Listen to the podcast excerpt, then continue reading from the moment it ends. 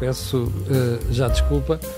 Um, mas dizia eu, já estamos com o Think Tank, e o Think Tank, como sabe, é um programa aqui do canal A Cor do Dinheiro, uh, onde nós fazemos análise da Semana Política e Económica. Também, como sabe, este canal tem uma parceria com a Prozis e este programa ainda tem ajuda à produção do grupo Sandy Alidata. Ora, como sempre também, estão comigo Jorge Morrão e Joaquim Aguiar e, uh, depois de os apresentar, vou passar aos temas para hoje. E são dois, apenas dois e muito simples. Crescimento económico e pensões. E hoje vou começar pelo Jorge Morrão. Jorge, porquê é que escolheram este tema? Basicamente porque, hum, com as últimas notícias sobre o crescimento económico de países da, da União Europeia e da zona euro, um, e ao mesmo tempo que saem os censos de 2021, em que há uma diminuição da população e envelhecimento progressivo da sociedade portuguesa, nós estamos a entrar num dilema muito sério do ponto de vista de sustentabilidade do modelo de sociedade que temos hoje. Que as pessoas não estão a perceber. E que as pessoas, não, as pessoas podem estar a perceber, não estão, é provavelmente um, a retirar todas as consequências que daí advêm. Hum. A pergunta é se nós não crescemos porque temos uma sociedade envelhecida ou se é o facto de termos uma sociedade envelhecida que nos impede de crescer. Portanto, há aqui uma, uma, uma circularidade que era importante a sociedade debater. O crescimento económico é possível tê-lo ou não numa sociedade mais envelhecida e para mantermos a qualidade de vida dessa sociedade envelhecida, qual era o crescimento económico ideal que nós deveríamos ter? Assumindo que não conseguimos resolver o problema da demografia e assumindo que o problema da imigração ou a imigração que nós precisamos um, provavelmente não é aquela que inicialmente poderíamos uh, ambicionar. Portanto, estamos numa situação muito crítica da sociedade portuguesa e eu julgo que valeria a pena este debate ser feito com, com, com alguma consequência. Hoje há uma entrevista, penso que de Jorge Bravo, no, no jornal onde nós escrevemos, no Negócios. E não só. Em que. Aqui, aqui, aqui neste canal. Aí no canal, eu não vi. Eu entrevistei, que refere, hoje, entrevistei hoje de manhã. Que refere, que refere a, a existência já dos tais obstáculos, dos tais um, limitações que resultam do nosso sistema de pensões. E, portanto, eu julgo que era interessante nós debatermos e depois já vamos também, enfim, presumo que neste diálogo nós vamos discutir porque mas é que fica, nós mas ficas por aí na abertura do programa ou queres passar ao Joaquim ou queres elaborar mais um bocado sobre não, isso? Não, não, passo ao Joaquim. Joaquim, crescimento e pensões. O Joaquim costuma dizer que hum, Portugal neste momento tem um exército de gente em cadeira de rodas, não é? Portanto, a gente de cadeira de rodas não se mexe nem, nem reforma a sociedade. A não ser que seja a descer a calçada da Estrela pois, como aconteceu e seja da Associação dos Deficientes das Forças Armadas e isto era em 1975. 75, exatamente. Agora já não há esses milagres. Já agora, Joaquim, para as pessoas que não se recordam, conte lá o episódio. Porque em 75, de facto, deu-se o milagre das cadeiras de rodas em que os cadeirantes saltaram para a calçada da estrela e correram por ali abaixo. Quando vinha a polícia, não é? Atrás deles. Perseguidos pela polícia. Bom, uh, mas, porquê é que eu uh, uso essa memória do passado? Porque corresponde à questão da estratégia das vítimas. Hum. A estratégia das vítimas é sempre não se considerarem culpados do que está a acontecer e, pelo contrário, considerarem-se com direito a serem indenizados por serem vítimas. Uhum. Ora, uh, aquilo que se passa na sociedade portuguesa atual é que as lamúrias com o que está a acontecer correspondem à atitude da vítima, que é o contrário da política, porque a política é trabalhar com a realidade efetiva das coisas. Ilusões, fantasias, só para campanhas eleitorais. Uhum. Porque quando se está a exercer o poder, é com a realidade efetiva das coisas que se trabalha. Ora, o que o censo veio mostrar é a realidade efetiva das coisas. e não vale a pena, como no tempo de Salazar, uh, fechar a sete chaves o recenseamento acabado de fazer para não mostrar o que eram as consequências da imigração.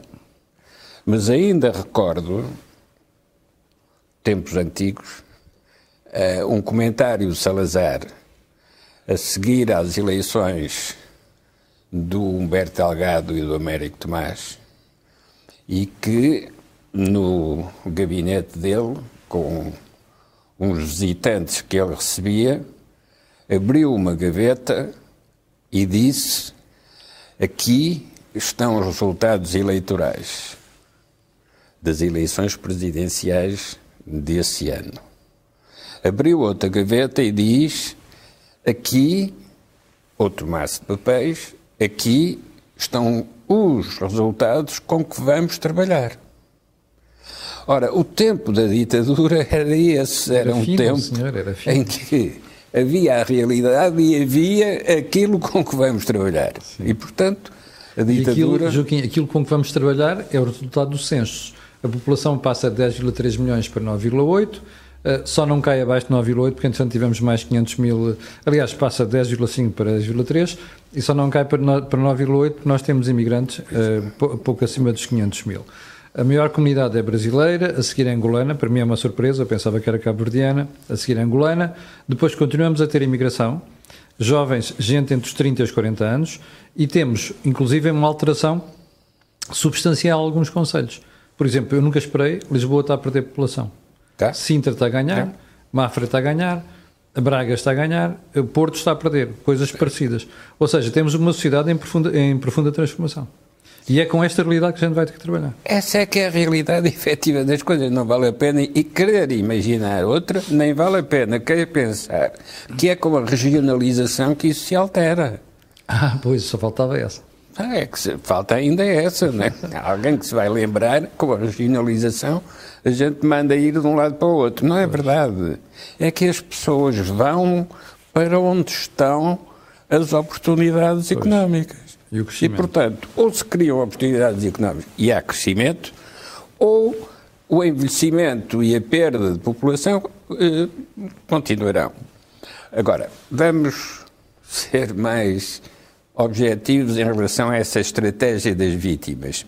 O que está a acontecer não é nada que não tivesse já sido anunciado há muito tempo. Sim. Portanto, quando se encontra a confirmação daquilo que já se sabia, o único eh, comentário que nós podemos fazer é porque é que não alterou os comportamentos? Porque é que não passou a querer coisas diferentes e, pelo contrário, insiste na, na, na mesma insiste nas mesmas propostas e nas mesmas queixas. Uh, o que se passa com a saúde e a situação dos hospitais é outra evidência. Sim. Basta um aumento da procura, por muito ligeiro que seja, e de repente tudo entra em colapso. Ora, esta diferença entre a ilusão e a realidade tem uma longa história na política portuguesa. Nós começamos por inventar o mito de Dom Sebastião que havia de voltar numa manhã de nevoeiro. Isto é, ele perdeu-se no deserto de Marrocos, mas havia de voltar numa manhã de nevoeiro. Quem inventou esta imagem esqueceu-se de um pequeno detalhe. É que no nevoeiro nem o Dom Sebastião nos vê a nós, nem nós vemos o Dom Sebastião e, portanto, nunca nos encontramos. E, portanto, a política portuguesa está sempre presa desta necessidade de recorrer à ilusão para esconder a realidade dos factos. No tempo do feudalismo, nós nunca tivemos feudalismo porque nunca tivemos senhores feudais. Hum. O que tínhamos era um regime senhorial, Exatamente. em que uns senhores ligados ao rei serviam de intermediários entre a população e o poder real. Mas feudalismo, no sentido de um dirigente de uma região que assume a defesa dessa região, isso nunca tivemos. Sim. Portanto, a realidade efetiva das coisas, no caso português, nem é o discurso da vítima, o discurso das classes mais desfavorecidas, que foi uma das linhas mestras do programa do Movimento das Forças Armadas, proteger as classes mais desfavorecidas. Ao mesmo tempo que o Partido Comunista queria fazer a revolução com as classes mais desfavorecidas. Não aconteceu nem uma coisa nem outra. Porque o que realmente tem que ser procurado são as condições objetivas de modernização da sociedade portuguesa. Não é a mesma coisa crescer economicamente nos anos 40, 50, quando Portugal teve um crescimento fortíssimo, com crescer nos anos 20, 30 do século XXI. Não é a mesma coisa. Mas do ponto de vista de preparação relativa da sociedade, estamos muito mais preparados agora para enfrentar os desafios do crescimento económico do que estávamos nessa altura. Sim. E, nessa altura, o que é que fizemos? Industrialização. O que é que precisamos de fazer agora? Novas técnicas industriais, novos critérios de sustentabilidade dos diversos setores. Porque não é hoje com uh, refinarias de petróleo e siderurgias que se consegue sustentar o crescimento económico. Mas o que é que se passa do lado da política? Do lado da política esconde-se esta viciação da sociedade portuguesa na recusa do desenvolvimento, mas depois queremos as políticas públicas correspondentes a uma sociedade modernizada. A, a surpresa com o que se passa com a Roménia em relação à comparação dos números do, dos indicadores económicos em relação a Portugal é de facto só uma surpresa para os portugueses. Porque os romenos não têm surpresa nenhuma sabem porque é que cresceram. Sim. Mas nós, nos anos 40 e 50, quando crescíamos mais que a Espanha... Também sabíamos. Porque, também sabíamos exatamente porque sim, é que crescíamos. Eu já volto a isso. Jorge, vamos lá à introdução. Hum, eu, eu, eu, talvez fosse um bocadinho mais longe que, que um, o Joaquim está a pôr sobre a questão da, da política. Eu, eu tenho estado a refletir é o que é, que tem, o que é que está a capturar a política para impedir a sociedade de mudar.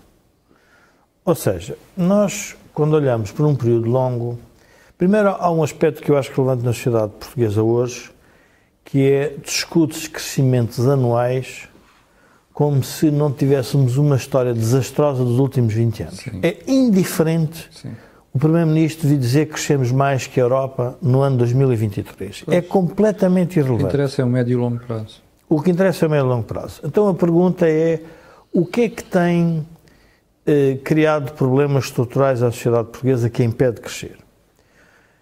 Hum, eu julgo que há uma geração, que é a geração de Abril, que está realmente envelhecida. Envelhecida relativamente. Mentalmente e fisicamente mentalmente envelhecida. Porquê? Porque ainda estão a tentar corrigir o antigo regime e nós já estamos na Europa e já estamos na democracia há 50 anos. Mas achas que é um problema de corrigir ou eles estão presos às não, contradições tem, do antigo não, regime? Não, não, tem, tem um que é um, um, eu diria que é uma espécie de, de, de querem ter uma superioridade.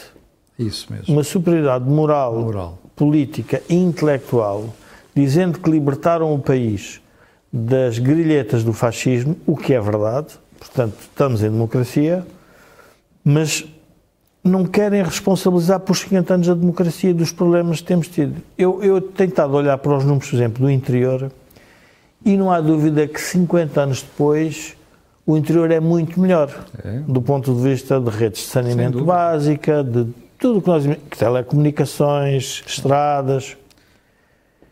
mas depois há uma espécie de uma frustração, porque a maior desigualdade que nós estamos a ter não é entre os portugueses, é entre os portugueses e o resto do mundo. Nós estamos a ficar para trás. É como se a história nos fosse ultrapassando. Oh, Jorge, mas as pessoas parece que não percebem isso. É porquê? Porque não têm exemplos de comparação ao lado, como têm, por exemplo, os holandeses, os belgas, estão rodeados de vários países e por nós estarmos na periferia. É, eu, eu, eu, enfim, de forma leviana, talvez tentasse simplificar isto dizendo o seguinte: a geração mais velha está resignada e está preocupada como é que vai manter as pensões. Sim. Um, o centro político e da Corte de Lisboa está centrado ainda no modelo de redistribuição dos impostos, da dívida pública e da dívida privada. E depois temos o Norte, que é o único que está ainda a dedicar, se quisermos, à expansão portuguesa no mundo. E, portanto, nós estamos a ficar com uma sociedade muito diferente. E se repararmos, e isto é importante tentarmos situar-nos no tempo. Quando António Costa toma posse, vem com um discurso à esquerda mais radicalizado.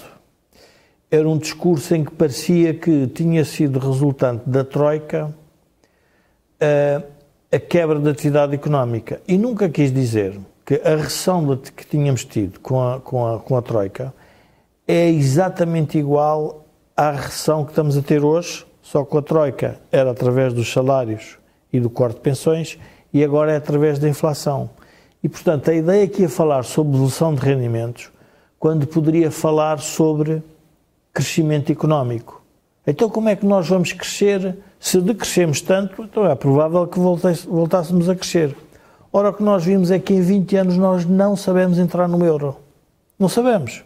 E a política portuguesa, e, e, dizia um amigo meu que agora vai ser condecorado Vítor Constâncio, e dizia ele que era o pior governador do Banco de Portugal que tinha existido. Mas por qual é a razão? Porque ele veio dar a esperança do crescimento económico assente na dívida, porque as taxas de juros iam ser baixas quase eternamente. E o que é que acontece? Nós ainda estamos há 20 anos no euro com taxas de juros baixas e deixámos ultrapassar por vários países. O caso da Irlanda, então, é gritante. É gritante.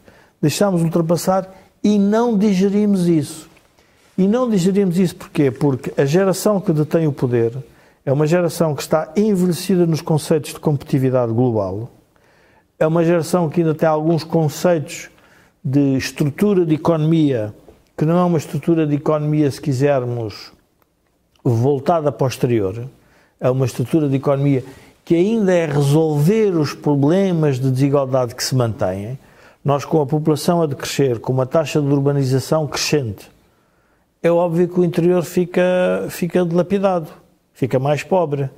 Mas a pergunta é: mas não tem isso acontecido em todo o mundo? Ah, tem acontecido em todo o mundo, só que as cidades em todo o mundo são cada vez, as, dos países crescem economicamente são cada vez mais vibrantes.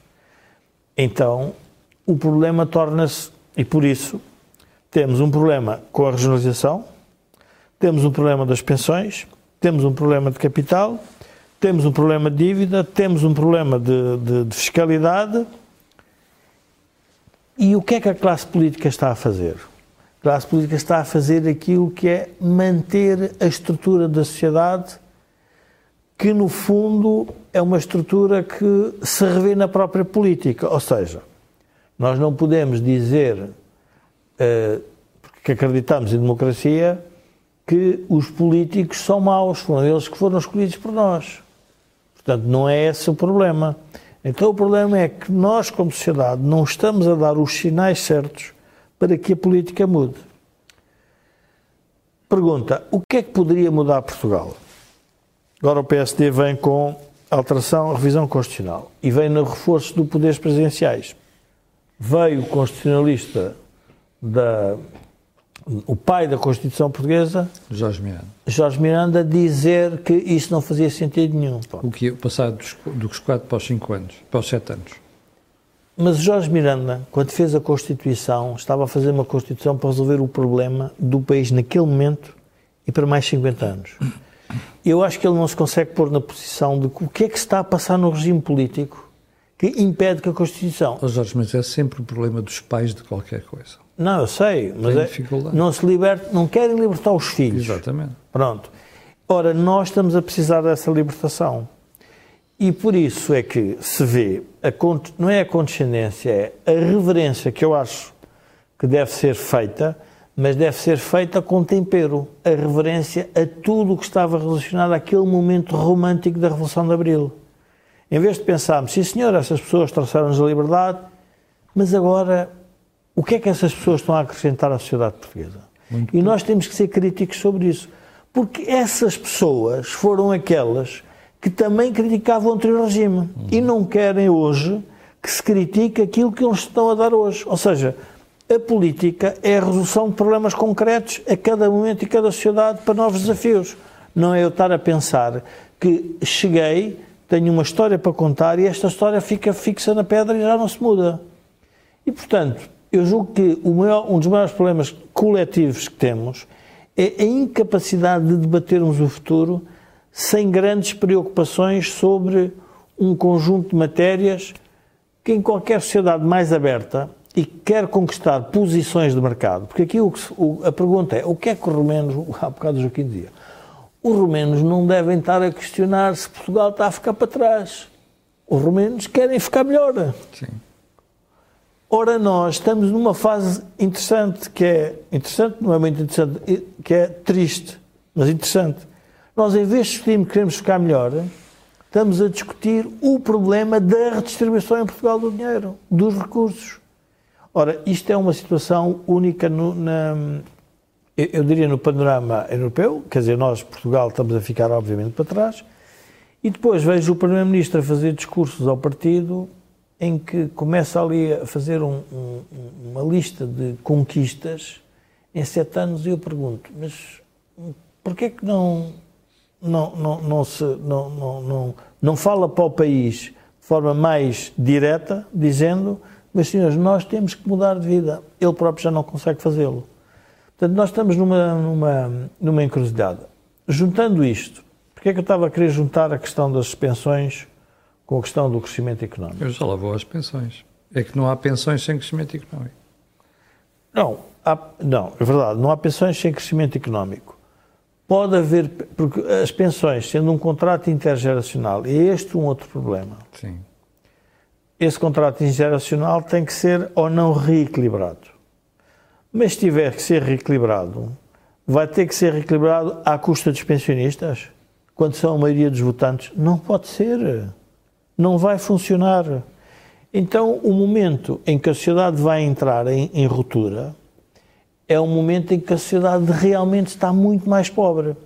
Ou seja, a política, em vez de estar a antecipar o momento da ruptura, está a empurrá-lo para a frente para, num momento qualquer, aparecer o que pode ser uma revolução, que é a revolução, diria, dos pobres, dos desfavorecidos, Quais são, a pergunta que nós temos que fazer hoje, em 2022, é quais são as classes favorecidas em 2022? Havia classes favorecidas no 25 de Abril. Quais são as classes favorecidas em 2022? São as pessoas que estão no interior, são os jovens, são os que não dependem do emprego do Estado. Quem é que são os desfavorecidos? Então, se estamos todos bem, então vamos continuar assim. Portanto, mas, há uma. Há uma... Mas deixem-me introduzir aí uma, uma, um pedaço, uma pedra na engrenagem, que é um dos pormenores do censo é a taxa de imigração que se entra entre os 30 e os 40 anos. Isto é um dos maiores, hum, uma das maiores ameaças que a sociedade portuguesa tem. Porque estas são as pessoas que estão na flor da vida e são aqueles que seriam os, os, grandes contribuintes para quem está a sair em determinado momento para a reforma. Oh, Camilo, o problema é que os democratas de Abril não aceitam que a imigração que nós tivemos nos anos 60 era fugir da pobreza Sim. e fugir da falta de ambição e fugir de uma visão de país e fugir da falta de liberdade. Hoje há uma geração que quer fazer exatamente a mesma coisa em democracia. E, portanto, isto é muito mais grave, porque se em ditadura dizia-se como é que isto era tudo regulado, em democracia somos nós a escolher quem nos regula. E, portanto, é esta incongruência da política, ou seja, a política hoje não se vê como poder, não se vê como, se quisermos, como Uh, não se vê como poder que domina a sociedade, que é capturado por lobbies, que é capturado por interesses. A política não se vê que está a criar situações desfavoráveis a um conjunto alargado da população. Acha que o facto de ter chegado, e é por isso que eu estou a dizer que a geração de Abril tem que ser. Nós, nós há. Penso que foi há um ano, eu e o Joaquim tivemos a oportunidade de entrevistar o, o, o Coronel. Eh, Sousa Castro. Sousa Castro. E o Coronel Sousa Castro disse uma coisa muito interessante na nossa conversa, que foi cuidado porque o pessoal mais à direita quer vir dizer que o 25 de abril, o 25 de novembro era, um, era uma era uma era diferente de abril. Não, ele ele veio dizer que ele quis transmitir, não sei se reescrevendo ou não a história, mas era a opinião que ele tinha, que o 25 de novembro foi repor o verdadeiro espírito de abril que era a democracia, a democracia liberal, era haver eleições democráticas, era haver escolhas dentro do, da sociedade da democracia. Mas essas escolhas, se recordamos, eram os três Ds. Democratizar, desenvolver, Democratizar, desenvolver e descolonizar. E descolonizar. Pronto. Fez-se dois bem. Quer dizer, bem. Não, não, mas muito importante. e democratizar. Mas muito importante que os capitães de Abril fizeram, porque deram estes três Ds. Mas há um D, que é o desenvolvimento, que não querem associar a crescimento económico. Pois. Porque para essa geração, crescimento económico é empresas, é lucros, é, é, o mundo, é o mundo ser concentrado na iniciativa privada. E o desenvolver para a geração de Abril era corrigir as desigualdades que vinham do antigo regime. E nós estamos prisioneiros disso. Nós já descolonizamos, já democratizamos. Mas faltou essa parte. Não, não, o desenvolvimento nós tivemos.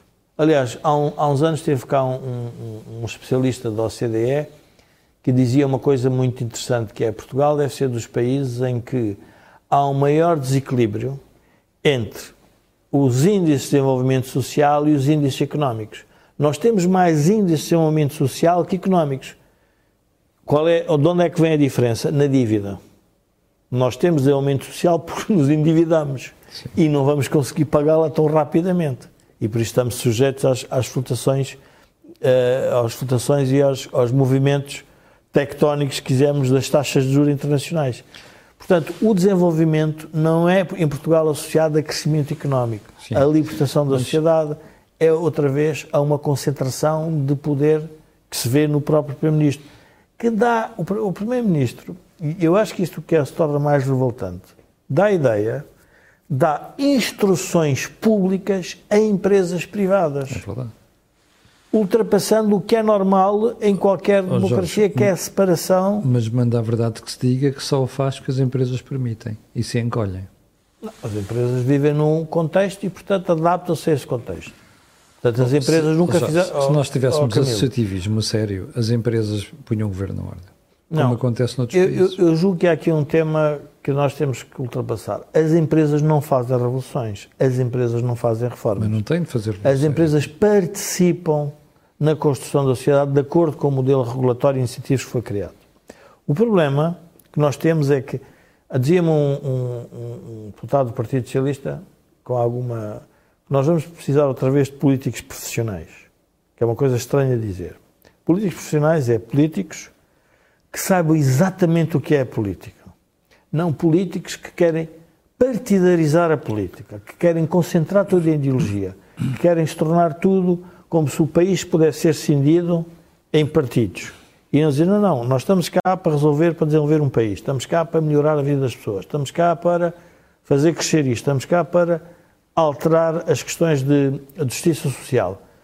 Mas isso é política levada ao extremo? Não. Hoje a política, aliás, nós vemos no, na, no, no como eu costumo dizer, a política hoje é, ten, é uma tentativa uh, cordata, civilizada, de pôr na mesma sala, sem ofensa para os claques, o não name boys com os dragões. Uhum. Portanto, é óbvio que não dialogam. Portanto, cada um continua a puxar pelo seu, pela sua equipa. Ora, nós temos um problema coletivo. Se temos um problema coletivo, resolvemos coletivamente, não resolvemos tribalizando o país. e o que é que tem acontecido nos últimos anos? A tribalização por haver um. E eu acho que há um clash, uh, há uma, um embate que não é geracional, mas é um embate ehm, de concepções de vida de futuro que são ainda minoritárias na sociedade portuguesa, porque os poderes reais e fáticos estão ainda na geração, na mão da geração de abril. Deixa-me voltar ao Joaquim. Ao Joaquim, na conversa que eu tive com o Dr. Jorge Bravo hoje, aliás, aproveito para lhe dizer que a entrevista está online, uh, disponível, uh, e, e, parece estar a fazer algum sucesso.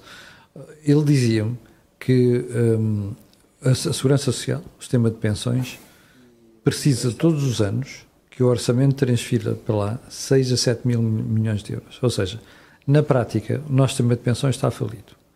E vamos ter que encontrar outras soluções. Uma das soluções que dois especialistas, um Edward Palmer, que fez eh, a reforma na Suécia, e o outro senhor, que é da Irlanda, que está a fazer uma revolução parecida com a nossa, embora mais adiantada, eles ambos dizem assim: olha, nós precisamos de políticos responsáveis. Porque o Ocidente descobriu, cometeu erros nos anos 50 e 60 com o sistema de pensões que era demasiado generoso. E nos anos 80 começou a perceber que havia um problema. Bom, nós percebemos, fizemos uma mexida nos anos 90. Fizemos uma mexida em 2007. Agora já estamos a precisar de fazer outra, nomeadamente introduzir um pilar de capitalização. O problema é que quando nós dizemos a palavra capitalização, saltam os Vieiras da Silva deste país a ideologizar a questão. Como é que isto se ultrapassa? Há uma maneira de ultrapassar que é a força do real, isto é, levar o sistema à falência e não há reformas para ninguém. E reconstruir a partir daí. Ora, como este tipo de uh, punição, punição pelo exemplo, uh, não é nem racional nem humano, isto é, há de haver outro tipo de soluções e para a solidariedade entre os homens e mulheres numa sociedade. Uh, não é aceitável fazer deles uh, os que se sujeitam à experiência do erro para deixar a mensagem do sucesso para os que ficarem. Uh, isso eram as guerras. As guerras serviam para isso. Uhum. De facto, destruía-se uma parte da população e a que ficava, enquanto se lembrasse, não entrava em novas guerras. Bom, ora, como isso não é racional, nem sequer é uh, uma proposta humanista, então temos que encontrar uma fórmula que seja convincente, e é aí que entram os políticos, que seja convincente de grandes grupos da sociedade. Uma das fórmulas necessárias, ainda antes da capitalização, mas preparatório disso, uma das formas necessárias é o princípio do seguro. O seguro é todos participam, mas só beneficiam do seguro os que têm acidentes.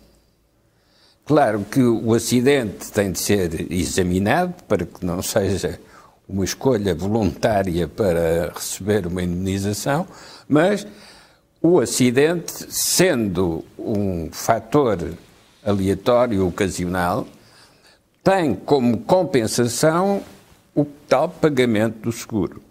A segurança social é sempre estruturada em função deste princípio do seguro.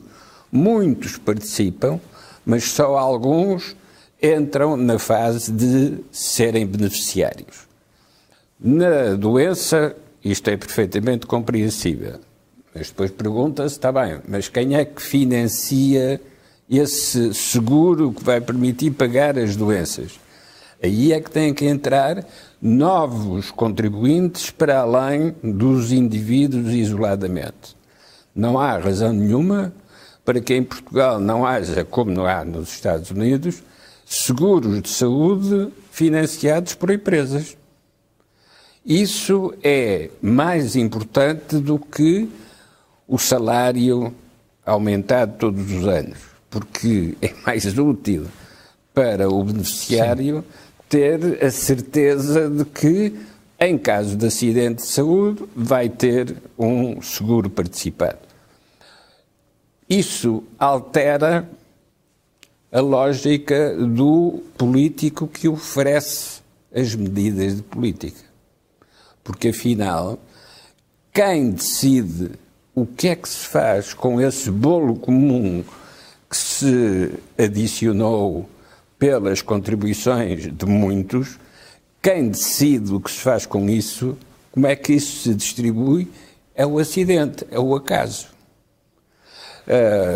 A ADSE, a assistência na doença aos servidores do Estado, está agora a, a, a eleger os representantes para o Conselho de Supervisão. E isso obriga-os a refletir sobre o que é aquele sistema de seguro. E claro que já estão a dizer que oh, a DSE tem superávit, portanto, porque é que nós não baixamos a contribuição? Ora, o erro é associar a contribuição individual ao benefício individual. O seguro não é isso. O seguro é uma contribuição coletiva. É mutualização. Que beneficia quem foi prejudicado por um acidente. Não é uma distribuição. Ora, se começarmos a entender que todas as políticas sociais são contributos da sociedade através da fiscalidade, através dos impostos, são contributos da sociedade para resolver problemas que a própria sociedade considera que devem ser protegidos, então, se considerarmos isso, verificamos e reconhecemos que as contas da segurança social, que as contas das políticas sociais têm que ser equilibradas. Não podem ser financiadas por dívida. Então podem ser financiadas por capitalização, podem ser financiadas por capitalização onde o mercado de capitais for regulado e fiscalizado. No norte da Europa, as companhias de seguros são, dos, e na América, são dos maiores investidores na economia do seu país. Porque é o crescimento económico dessas aplicações que lhes permite melhorar as prestações sociais. Mas é preciso que seja mercado regulado e mercado, digamos, fiscalizado pelos próprios responsáveis pelas políticas sociais. Ora, não só há mais contribuintes possíveis para aumentar os recursos disponíveis para as políticas sociais, como há modos de executar as políticas sociais que são mais eficientes ou menos eficientes. Porque eu posso ter uma companhia de seguros onde a administração dos prémios de seguros é tão cara, é, tem custos tão elevados, que acaba por fazer desaparecer o próprio sentido da prestação social. Porque gasta-se mais com a empresa de seguros do que aquilo que recebem os acidentados com, uh, e protegidos pelo seguro. Mais uma vez, é a questão da responsabilidade que existe ao nível de cada político, existe ao nível de cada partido, existe ao nível de cada programa político mas também existe ao nível de cada beneficiário destes programas. Porque quando se diz que as políticas sociais que protegem o desemprego são políticas sociais que protegem uh, os que não querem fazer nada, está-se a partir de uma descrição de uma política pública a esconder o que é a responsabilidade do executante dessa política pública. Porque é quem executa a política que tem a responsabilidade de controlar os desvios àquilo que se pretendia com a política. E aí voltamos aos tais sete anos do António Costa. O, o problema dos sete anos do António Costa é que, hum, da mesma maneira que há, que Marx dizia, que há um, um espectro que assusta a burguesia na Europa, também há um espectro que assusta os socialistas em Portugal. Uh, Chama-se aquilo que foi nosso Ministro das Finanças uh, e que hoje é um responsável importante no Fundo Monetário Internacional, chamado Vítor Gaspar. É que muito daquilo que o Vítor Gaspar disse e que foi ridicularizado pelos socialistas, Sim. a começar pelo atual governador do Banco de Portugal, chamado Centeno, uh, está hoje à nossa frente com uh, a evidência do. Sim. Com a evidência do óbvio. Só reforça esta dúvida que nós temos em Portugal. E, e com isto queria perguntar ao Jorge. Ao Jorge, nós temos. Quem, quem estuda estas matérias, quando tira a ideologia daqui, chega a esta conclusão: o sistema está falido, nós temos de ir buscar outras soluções. Quando chega à discussão de outras soluções, é isto que o Joaquim está a dizer, que é aparece sempre alguém a meter ideologia pelo meio para dificultar a, a, a conversa. Vieira da Silva é useiro e vezeiro nisso, por exemplo. Como é que nós ultrapassamos isto? Mas de onde é que vem o poder de Vieira da Silva? Dos eleitores, naturalmente. Veio ter, estar dedicado a uma política de natureza social em que faz a redistribuição da dívida, Sim. obrigando as gerações mais novas a emigrar e a criando uma penalização adicional sobre o custo do trabalho e por isso, mesmo assim, tem o poder que tem do ponto de vista político. Essa é uma das consequências do, da, da, de uma má decisão de política económica. Eu talvez voltasse, contasse aqui uma, uma história que eu e o Joaquim participámos. Nós participámos numa coisa que era a Missão Crescimento, que foi criada no âmbito, ainda estávamos em plena Troika, e discutia-se que a austeridade não nos podia levar ao crescimento. Então, um conjunto de instituições organizámos para discutir o crescimento. E o que é interessante ver é que isto começamos em 2012, andámos a espalhar a palavra sobre a missão crescimento e, obviamente, que a pressão da dívida dos credores era de tal ordem que não nos conseguimos dedicar, o país não se conseguiu dedicar ao investimento para o crescimento. Mas o que é caricato é que estes sete anos de governo, em que eu vejo António Costa falar nas contas certas, parece exatamente Vítor Gaspar ou Pedro Passos Coelho é preciso estar certo. Mas o modelo de crescimento não apareceu. E quando Pedro Passos Coelho sai, que era a oportunidade para o país dizer, bom, agora que já temos as contas certas, porque os criadores nos disseram que elas estavam certas, não fomos nós que dissemos, foram os criadores. Os criadores disseram, sim senhora, vocês fazem uma saída limpa porque têm as contas certas e, portanto, podem voltar aos mercados e, portanto, não há problema nenhum com a vossa dívida. Em 2022, nós estamos a falar em contas certas, mas não temos a solução do modelo de crescimento. E por isso é que eu digo que a questão do modelo de crescimento é quem capturou o sistema político. Olha, vê lá que isso, esse, uma parte desse tema é do meu artigo no Jornal de Negócios de amanhã. É? Porque eu, assim, eu, eu, eu explico porque é que fui escrever o artigo hoje. Porque tive alguns leitores do Jornal de Negócios e espectadores aqui do canal que me colocaram esta questão vocês estão sempre a fazer avisos ao Primeiro-Ministro que ele faz cativações, que ele não investe, que ele joga dinheiro para cima do seu SNS e o problema não é esse. E diz assim: vocês acham que ele não sabe que isso é uma limitação que ele está a fazer?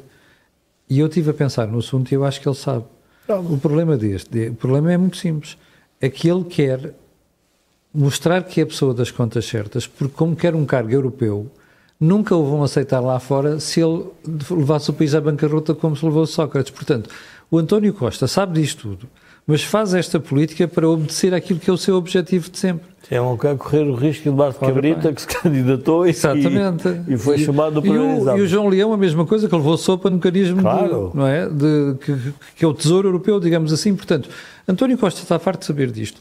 Mas o problema é que ele faz aquilo porque aquilo é o objetivo dele, que é chegar a um cargo europeu um dia com esta Mas, fama de contas certas. Camilo, o que eu acho que aí é uma versão das duas uma, ou o Primeiro-Ministro vai jogar e que é possível numa espécie de uma Portugal é capaz de ser um bom árbitro porque tem uma capacidade de Exatamente. dialogar com vários países. Sim.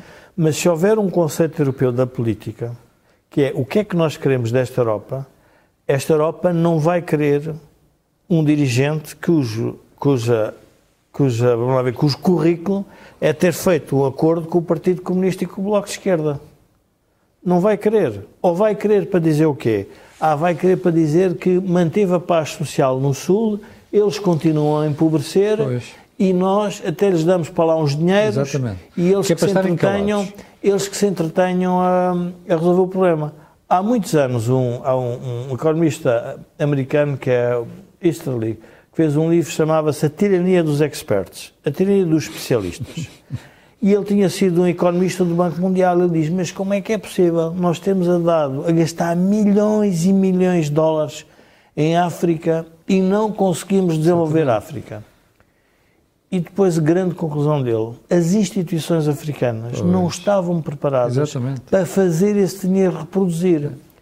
E a Europa vai pagar para nós termos paz social. Exatamente. Isso não tem dúvida nenhuma. Esse é que é o ponto. Esse é que é o ponto. E, portanto, o ponto do crescimento económico é um ponto que tem que gerar tensão social.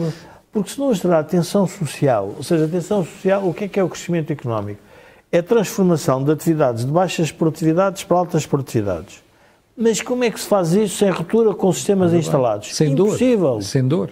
Sem dor. Isso não é possível. Isto é a mesma coisa que vir dizer, eh, enfim, ao, ao capitalista que tinha, eh, que era dono das carroças de Nova Iorque antes da chegada do carro, que, epá, que o carro era melhor que as carroças, ele perdia o negócio. E, portanto, qual era o lobby dele? O lobby dele era que não se deixasse entrar o carro como elemento perturbador da transformação económica. Ora, este é um problema da sociedade, ou seja, se nós olharmos do ponto de vista das empresas, o que é que nós verificamos? Era preciso, teríamos que ter empresas que elas próprias queiram dar esse salto. Mas se o Primeiro-Ministro quer controlá-las, depois tem que pagar por esse controlo. E, portanto, isso- o pagamento desse controle é feito de forma simples. É não, vão ver, é não criar grandes perturbações no sistema. Sim. E, portanto, por isso é que nós andamos à roda do problema. Ou seja, nós não saímos desta circularidade. O Joaquim tem uma expressão feliz que é andamos à roda da rotunda e não sabemos qual é a saída. Estamos ali à volta, estamos no Marquês e nunca mais saímos dali. Andamos à volta, à volta, discutimos os problemas todos e depois dizemos qual é a saída. Pois. Não há saída. Só que temos um problema. É como a questão que nós estamos a ver aqui, os censos. Perda de população, envelhecimento da população, saída das pessoas que estão na flor da idade e de criação de riqueza, entre os 30 e os 40 anos. E ficamos com o quê? Mas, ó, Nós temos ó, que fazer mas reforma do sistema de pessoas que estão a detectar o problema. Os que Mas não se faz. Não, não, mas os que imigram já detectaram o problema. Mas não se resolve o problema Os internamente. pensionistas já detectaram o problema. Não tenho a certeza disso. Os médicos do Serviço Nacional de Saúde já detectaram o problema. Esses os sim, mas os pensionistas públicos, não. Não, não. Os funcionários públicos já detectaram o problema. As pessoas já detectaram o problema. Não tem havido propostas políticas suficientemente corajosas para vir dizer que o rei vai nu. Porque nós tivemos um período traumático. Para a, a chegada da Troika a Portugal não é através de um consenso generalizado na sociedade portuguesa. É uma imposição externa. Sim. E a posição externa levou a uma ruptura dentro da sociedade. Nós não debatemos para aceitar a Troika. A Troika foi imposta. Foi imposta porque o, o engenheiro Sócrates teve que entregar Sim. o, Mas o que é país. que tu achas que devia ter sido feito? Dizer aos portugueses, bom, ou vamos para aqui, ou vem cá Não, os o que a caras. seguir se fez, o que António Costa fez, foi ainda pior. Porque em vez de dizer que a Troika veio com um modelo que até podemos não estar de acordo, Mas funcionou. mas vamos ver o que é que esse modelo tem de bom. Não, disse não, está tudo errado.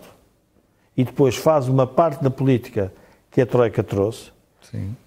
Esmagando uma parte da sociedade. E o que é que está a esmagar? O investimento público, está a esmagar o Estado Social, É está a esmagar a educação, está a esmagar a saúde, está a esmagar a atividade das empresas.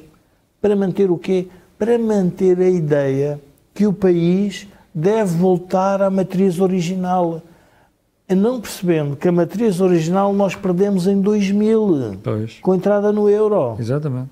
Se nós tivéssemos moeda, nós não estávamos aqui a discutir nada disto. Já tínhamos uma inflação de eh, 200% E depois andávamos aqui todos mais pobres, mas pronto, vivíamos com a nossa moeda, com a nossa soberania. Agora temos que viver dentro das altas produtividades para cumprir os desígnios da moeda. Não conseguimos fazer. Portanto, eu julgo que há aqui uma, hum, há uma falta de debate na sociedade sobre qual é o modelo que nos faz crescer económico, faz crescer economicamente. Keynes tinha uma expressão que eu acho que é muito feliz, que era, tem várias expressões felizes, mas tinha uma, que é o problema não é as novas ideias, o problema é convencer as pessoas para abandonar as antigas. Uhum.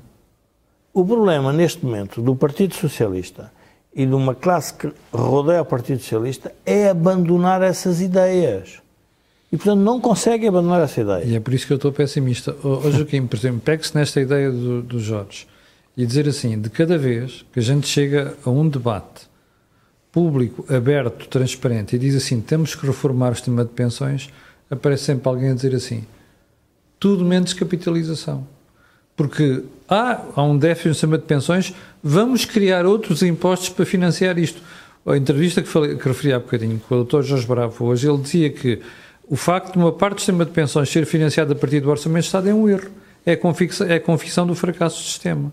Ora, como é que se convence? Imagina, uma conversa entre o PST e o PS, que são quem tem que fazer este acordo alargado, como é que se convence o Partido Socialista a entrar neste debate? Oh, Camilo, uh, quando nós entramos na EFTA, a economia portuguesa transformou-se sem que ninguém desse por isso. Hum. Mas transformou-se porquê? Porque passamos a ter comparação direta com outras economias com outros graus de desenvolvimento.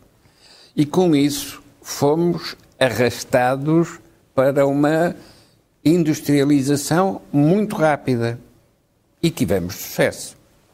Quando entramos no mercado comum,